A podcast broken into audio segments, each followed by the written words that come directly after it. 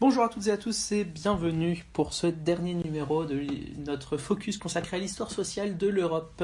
J'espère que vous allez bien. Je vous rappelle que vous pouvez trouver plein de documents sur le site histoiregéographie.net ainsi que sur le site Carninfo. D'ailleurs, euh, tout euh, ce que nous allons dire sera tiré de documents trouvés sur le site Carninfo, euh, aussi du livre de Jacques Brassel et du plan de cours de Madame Sylvie Vallée, maître de conférence. Vous pouvez retrouver toutes ces informations en description de la vidéo. Alors pour notre dernier numéro, nous allons voir une section sur la lutte des classes. Ce concept qui est inventé par Karl Marx, la lutte des classes, c'est l'opposition brutale entre la bourgeoisie, celle qui détient les moyens de production capitalistes, et le prolétariat. La bourgeoisie est au sommet de sa puissance au XIXe siècle. Elle détient aussi bien le pouvoir politique que le pouvoir économique. Et ceci est tout à fait flagrant lors de la monarchie de juillet, c'est l'époque où Louis-Philippe d'Orléans règne 1830-1848. On l'appelle le roi bourgeois, et ses ministres appartiennent à la haute bourgeoisie. C'est cette bourgeoisie qui va imposer à toute la société, rien à voir avec le bobo d'aujourd'hui. Euh, donc on vit très simplement, il y a beaucoup d'épargne, il y a aussi le respect des convenances, c'est-à-dire la façon de s'habiller. Le travail et la propriété, le libéralisme aussi, sont importants.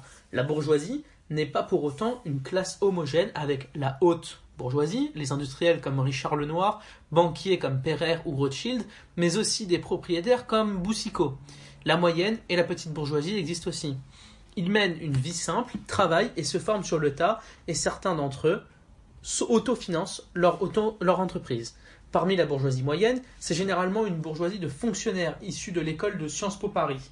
On a aussi une petite bourgeoisie avec des gens plus simples, comme les petits commerçants.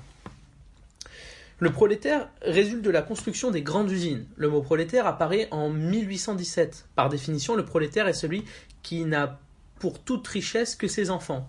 La condition du prolétaire au XIXe siècle est terrible. Le prolétaire vit dans la misère noire, et elle est encore plus terrible en Angleterre. Outre-Manche, en témoigne Engels, l'ami de Karl Marx, il y a toutes sortes de témoignages en France, notamment celui du docteur Villarmé sur le travail des enfants. Évidemment, une vie terrible conduit à une espérance de vie très faible, de 20 à 24 ans seulement. Ils ont des conditions de vie et de travail très difficiles. Les prolétaires vivent dans des caves ou des greniers et ils s'entassent à plusieurs. Ils gagnent si peu qu'ils se nourrissent très mal et ne consomment de, et ne consomment de la viande que très rarement. Achètent de l'arlequin, c'est un mélange de restes. Ils sont misérables dans leurs conditions de vie, mais aussi dans leur travail, puisqu'ils travaillent en moyenne entre 12 et 15 heures par jour, 7 jours sur 7, sans congé et sans aucune protection sans aucune sécurité et très souvent le ventre creux.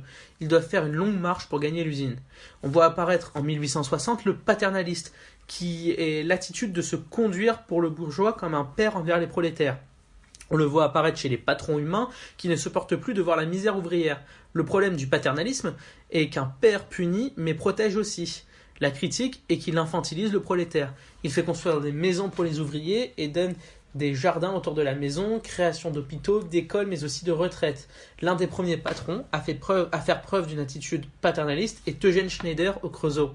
Le prolétaire est souvent le petit paysan pauvre qui prend le train et qui va travailler à l'usine. Cette condition est terrible en raison du libéralisme économique qui a été consacré en France par la Révolution de 1789. Et cette liberté de travail, consacrée par la loi d'Allard, fait que le prolétaire se retrouve libre et égal en droit, mais n'a aucune protection. Selon Karl Marx, le libéralisme, c'est le renard libre dans le poulailler libre. Le livret ouvrier est en quelque sorte un passeport sans lequel le prolétaire ne peut ni trouver un emploi, ni changer d'emploi, ni changer de domicile. Faute de posséder ce livret, l'ouvrier est réputé vagabond, et le vagabond est puni de six mois de prison. Il a vu le jour sous l'Ancien Régime et a été supprimé par la Révolution française. Rétabli par Napoléon Bonaparte, il est définitivement supprimé en 1890. Il faut parler de l'article 1780 du Code civil de 1804. Euh, l'article 1780 du Code civil de, 1804 est, est aussi appelé la loi maître et serviteur. Selon ce texte, le maître est cru sur sa seule affirmation pour le paiement du salaire, tandis que le prolétaire doit prouver ce qu'il allègue le monde ouvrier va devoir lutter, et il le fait de diverses manières. Il le fait notamment grâce au ludisme, qui n'est autre que le bris des machines qui veut euh, qui veut dire que euh, ils sont tellement désespérés de leur travail qu'ils sautent sur les machines et les démontent. Il y a aussi ce que l'on appelle le mouvement ouvrier, qui n'est pas le monde ouvrier. c'est toutes ces luttes par lesquelles le monde ouvrier va conquérir des droits, sachant que ces luttes, autrement dit les compagnons des compagnonnages et des corporations de l'ancienne France, la condition ouvrière va s'améliorer. C'est ainsi que la loi du 2 mai 1864 abolit, euh, après la loi, qui, cette loi qui abolit pardon, la loi du le chapelier, autrement dit, elle reconnaît le droit de se rassembler, mais finalement, cette loi reconnaît le droit de grève, surtout sous le Second Empire. Une vingtaine d'années plus tard, en mars 1884, la loi appelée loi Waldeck-Rousseau reconnaît les syndicats et le syndicalisme, qui est la défense des intérêts professionnels. Peu après apparaît le premier syndicat à En France euh, et qui voit le jour, c'est la Confédération générale du travail, la CGT. Sachant qu'en 1906 est adopté un texte très important appelé la Charte d'Amiens qui proclame l'indépendance du domaine politique et du syndicalisme.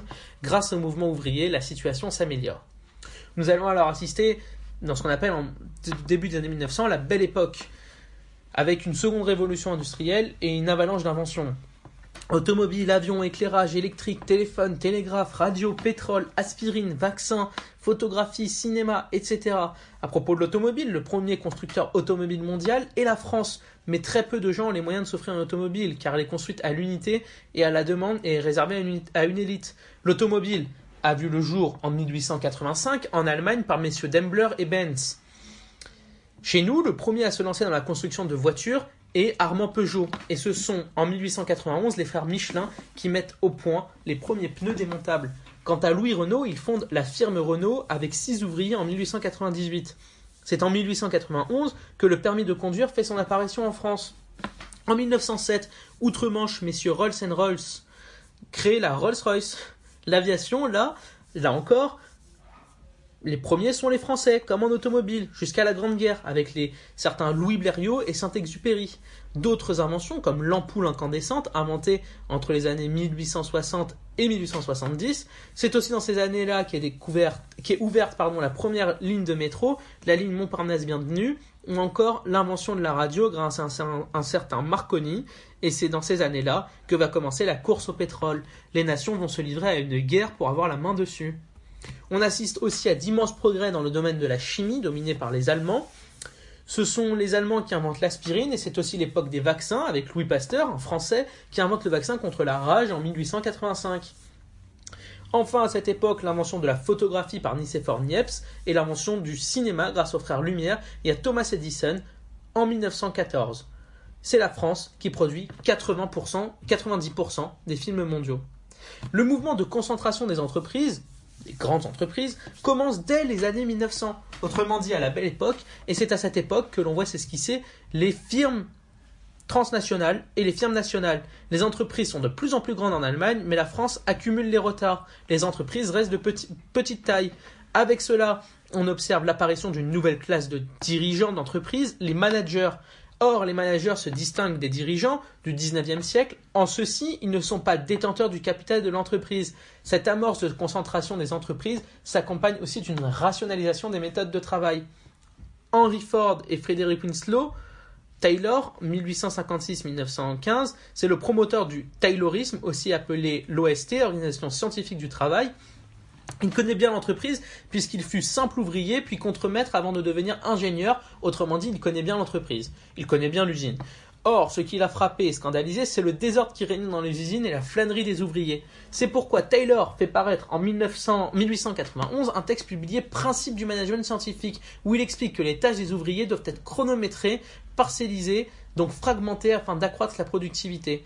Il y a une augmentation fulgurante de la productivité, mais ceux qui vont lui succéder vont se heurter à une vive hostilité du monde ouvrier.